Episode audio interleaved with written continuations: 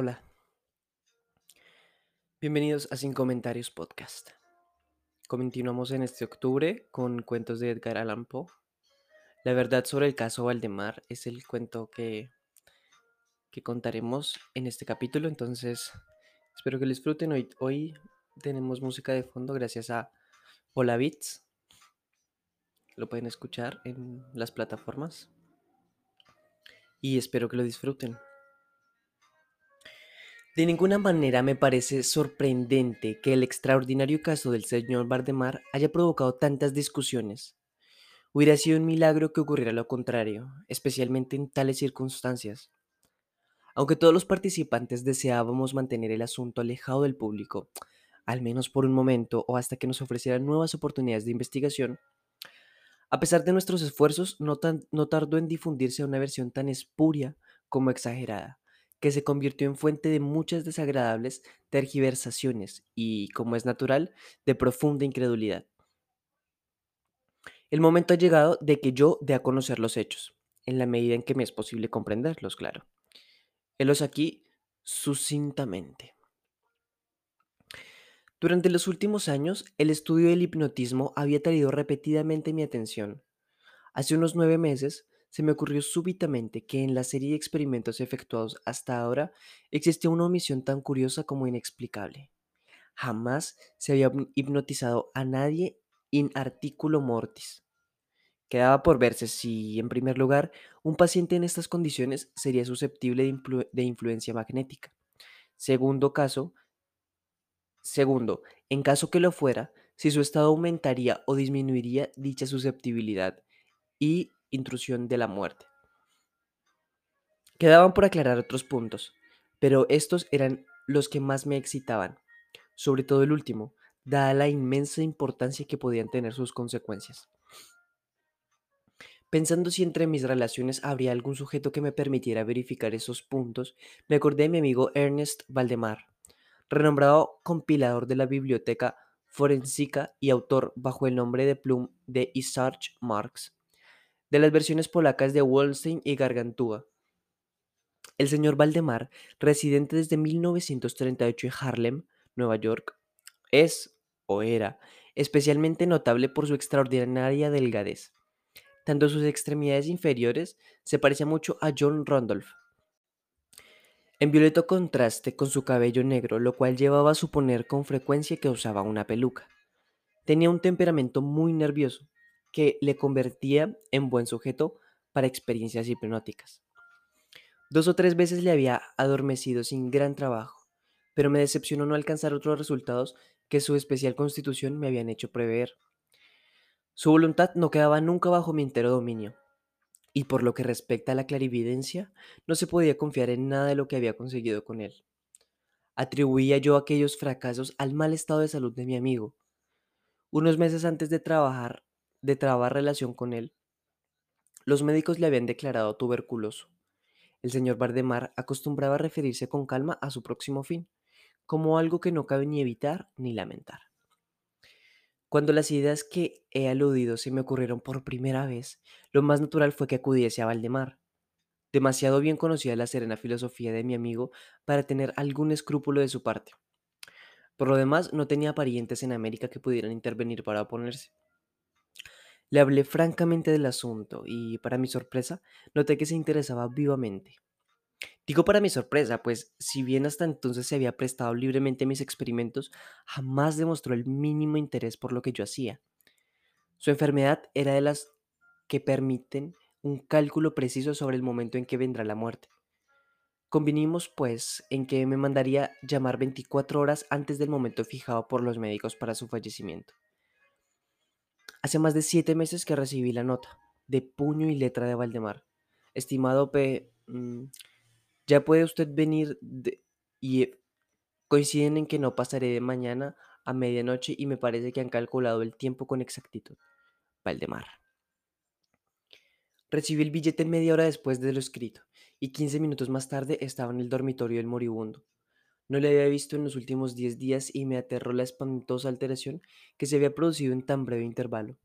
Su rostro tenía un color plomizo, No había ni el menor brillo en sus ojos, y tan terrible era su delgadez que la piel se había abierto en los pómulos, expectoraba continuamente, y el pulso era casi imperceptible.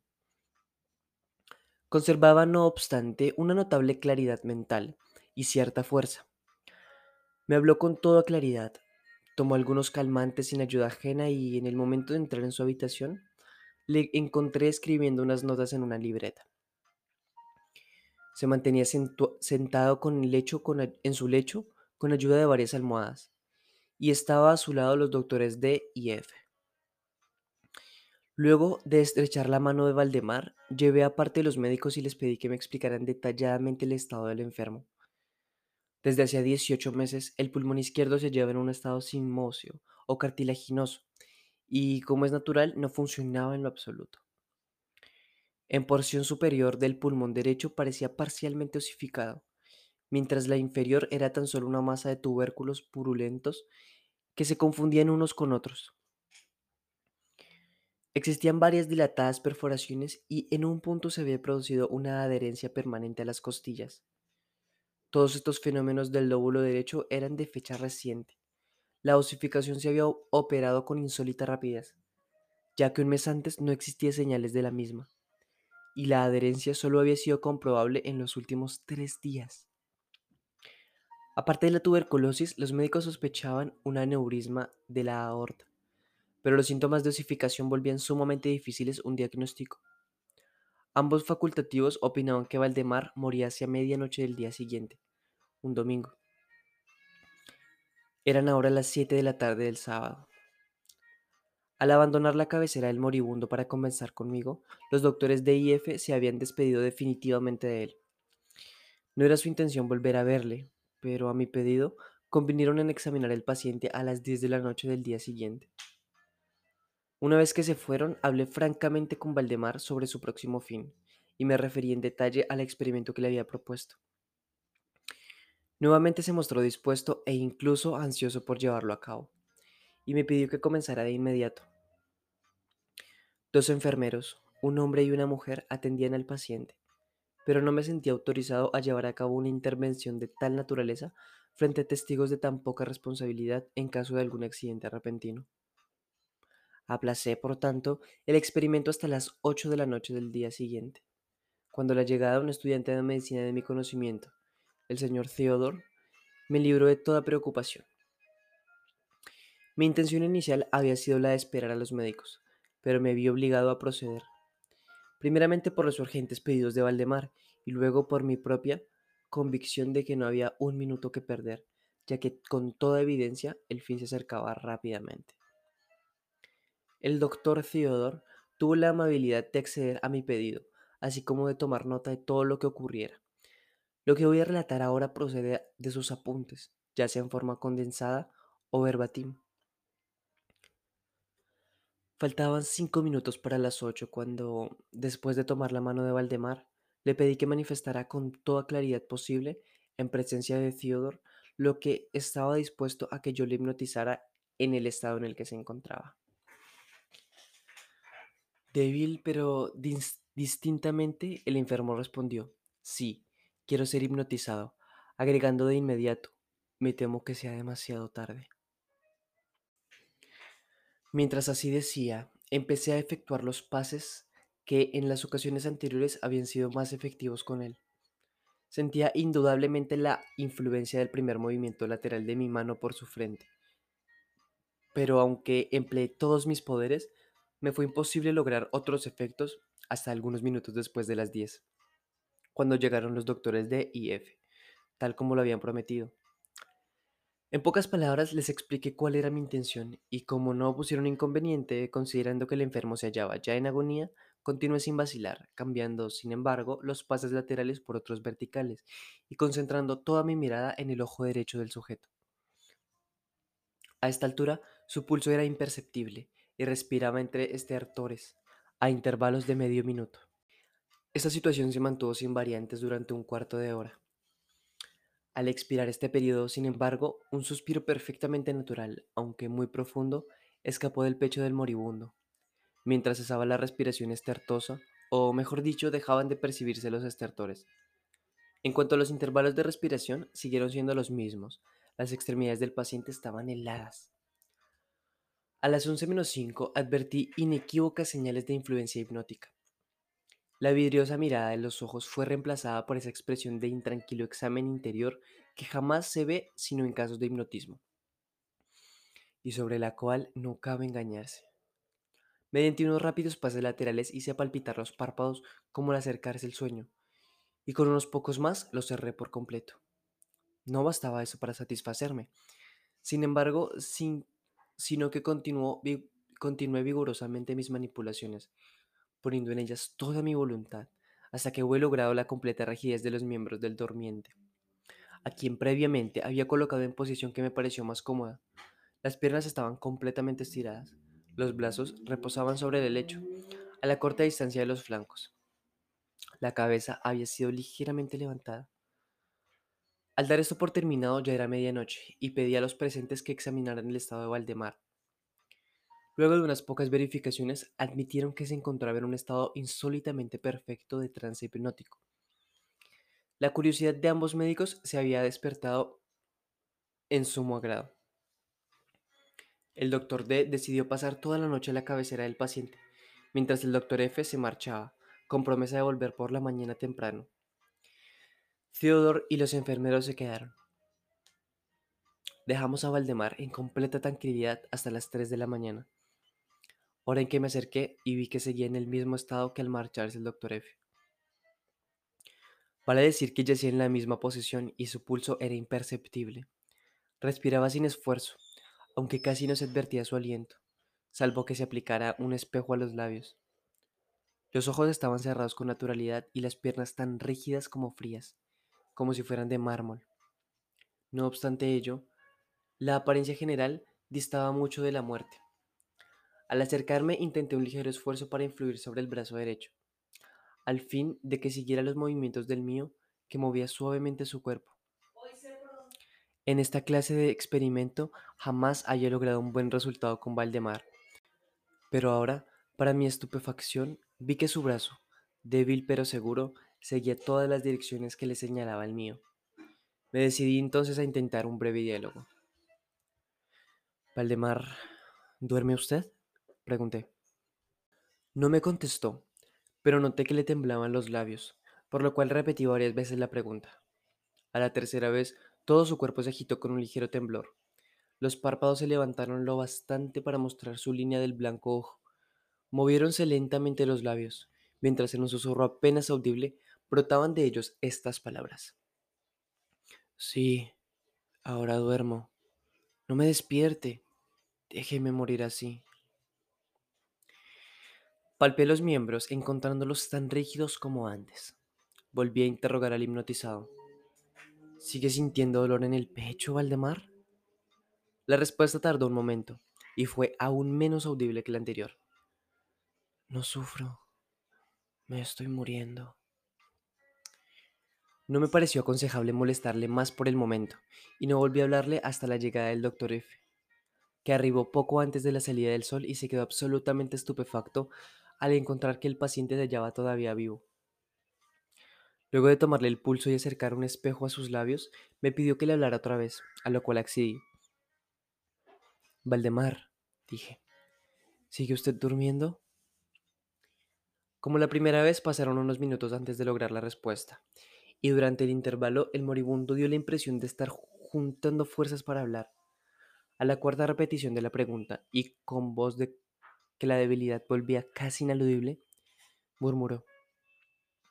Sí, dormido, muriéndome.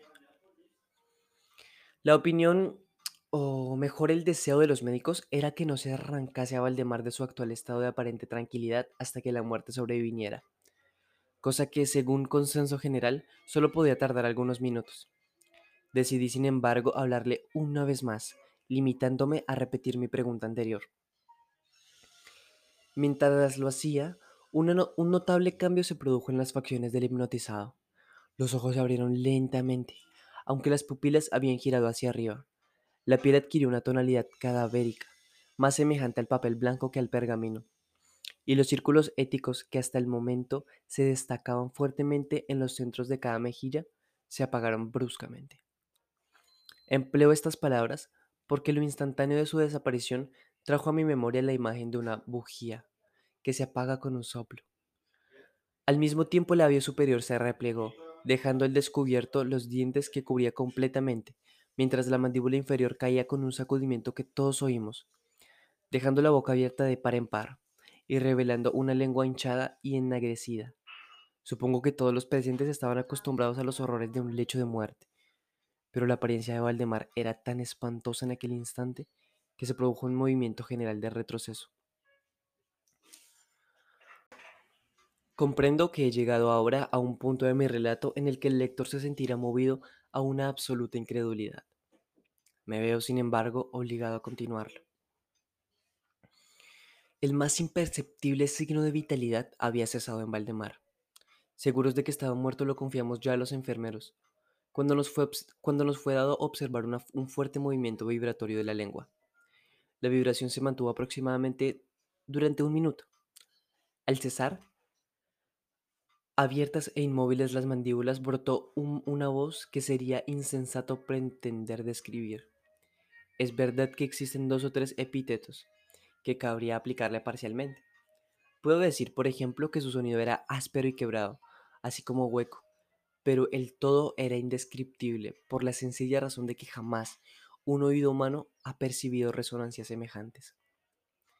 Dos características, sin embargo, según lo pensé, en el momento y lo sigo pensando, pueden ser señaladas como propias de aquel sonido y dar alguna idea de su calidad extraterrenal. En primer término, la voz parecía llegar a nuestros oídos, por lo menos a los míos, desde larga distancia, o desde una caverna en la profundidad de la tierra. Segundo, me produjo la misma sensación. Temo que me resultará imposible hacerme entender que las materias gelatinosas y viscosas producen en el sentido del tacto.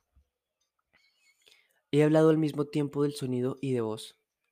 Quiero decir que el sonido consistía en un silbabeo clarísimo, de una claridad incluso asombrosa y aterradora. El señor Valdemar hablaba y era evidente que estaba contestando la interrogación formulada por mí unos minutos antes.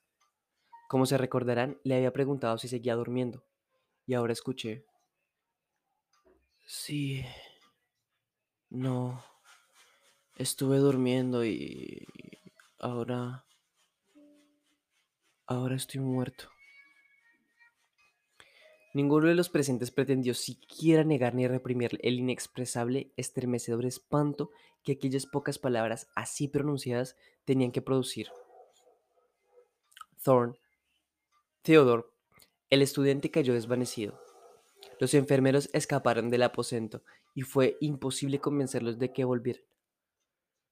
Por mi parte, no traté de comunicar mis propias impresiones al lector. Durante una hora, silenciosos, sin pronunciar palabra, nos, esforzamos para reanimar a Theodore. Cuando volvió en sí, pudimos dedicarnos a examinar el estado de Valdemar. Seguía en todo sentido, como lo he descrito antes, salvo que el espejo no proporcionaba ya pruebas de su respiración. Fue inútil que tratáramos de sangrarlo en el brazo. Debo agregar que éste no obedecía ya a mi voluntad. En vano me esforcé por hacerle seguir la dirección de mi mano. La única señal de influencia hipnótica la constituía ahora el movimiento vibratorio de la lengua. Cada vez que volvía a hacer una pregunta a Valdemar, se diría que trataba de contestar, pero que carecía de voluntad suficiente. Permanecía insensible a toda pregunta que le formulara cualquiera que no fuese yo aunque me esforcé por poner a cada uno de los presentes en la relación hipnótica con el paciente. Creo que con esto he señalado todo lo necesario para que se comprenda cuál era la condición del hipnotizado en ese momento. Se llamó a nuevos enfermeros y a las 10 de la mañana abandoné la morada en compañía de ambos médicos y de Thorne, de, de Theodore. Volvimos por la tarde a ver el paciente. Su estado seguía siendo el mismo. Discutimos un rato sobre la conveniencia y la posibilidad de despertarlo, pero poco nos costó llegar a la conclusión de que nada bueno se conseguiría con eso. Resultaba evidente que hasta ahora la muerte, o eso que de costumbre se denomina muerte, había sido detenida por el proceso hipnótico. Parecía claro que si despertábamos a Valdemar, lo único que lograríamos sería su inmediato, o por lo menos su rápido fallecimiento. Desde ese momento hasta fines de semana pasada, vale decir casi siete meses, continuamos acudiendo diariamente a la casa de Valdemar, acompañados una y otra vez por médicos y otros amigos. Durante todo este tiempo, el hipnotizado se mantuvo exactamente como lo he descrito. Los enfermeros le atendían continuamente. Por fin el viernes pasado resolvimos hacer el experimento de despertarlo, o tratar de despertarlo. Probablemente el resultado del mismo es el que ha dado lugar a tanta discusión en los círculos privados y a una opinión pública que no puedo dejar de considerar como injustificada. A efectos de liberar del trance, al hipnótico paciente acudí a los pasos habituales. De entrada resultaron infructuosos. La primera indicación de un retorno a la vida lo proporcionó el descenso parcial del iris. Como detalle notable, se observó que este descenso de la pupila iba acompañado con un abundante flujo de icor amarillento, procedente de debajo de los párpados, que expedía un olor penetrante y fétido. Alguien me sugirió que tratara de influir sobre el brazo del paciente como al comienzo. Lo intenté sin resultado. Entonces el doctor F expresó su deseo de que interrogara al paciente. Así lo hice con las siguientes palabras. Señor Valdemar, ¿puede explicarnos lo que siente y lo que desea? Instantáneamente reaparecieron los círculos écticos de las mejillas. La lengua tembló, o mejor dicho, rodó violentamente en la boca aunque las mandíbulas y los labios siguieron rígidos como antes. Y entonces resonó aquella horrenda voz que he tratado de describir ya. Por amor de Dios, pronto, pronto, háganme dormir o, despiértenme, pronto, eh, despiértenme, le digo que estoy muerto. Perdí por completo la serenidad y durante un momento me quedé sin saber qué hacer. Por fin intenté calmar otra vez al paciente, pero al fracasar, debido a la total suspensión de la voluntad, cambié el procedimiento y luché con todas mis fuerzas para despertarlo. Pronto me di cuenta que lo lograría, o por lo menos así me lo imaginé, y estoy seguro de que todos los asistentes se hallaban preparados para ver despertar al paciente. Pero lo que realmente ocurrió fue algo para lo cual ningún ser humano podía estar preparado. Mientras ejecutaba rápidamente los pases hipnóticos entre los clamores del muerto, muerto, que literalmente explotaban desde la lengua y no desde los labios del sufriente. Bruscamente todo su cuerpo, en el espacio de un minuto o menos, se encogió, se deshizo, se pudrió entre mis manos, sobre el lecho ante los presentes. No quedó más que una masa casi líquida, de repugnante, de abominable putrefacción.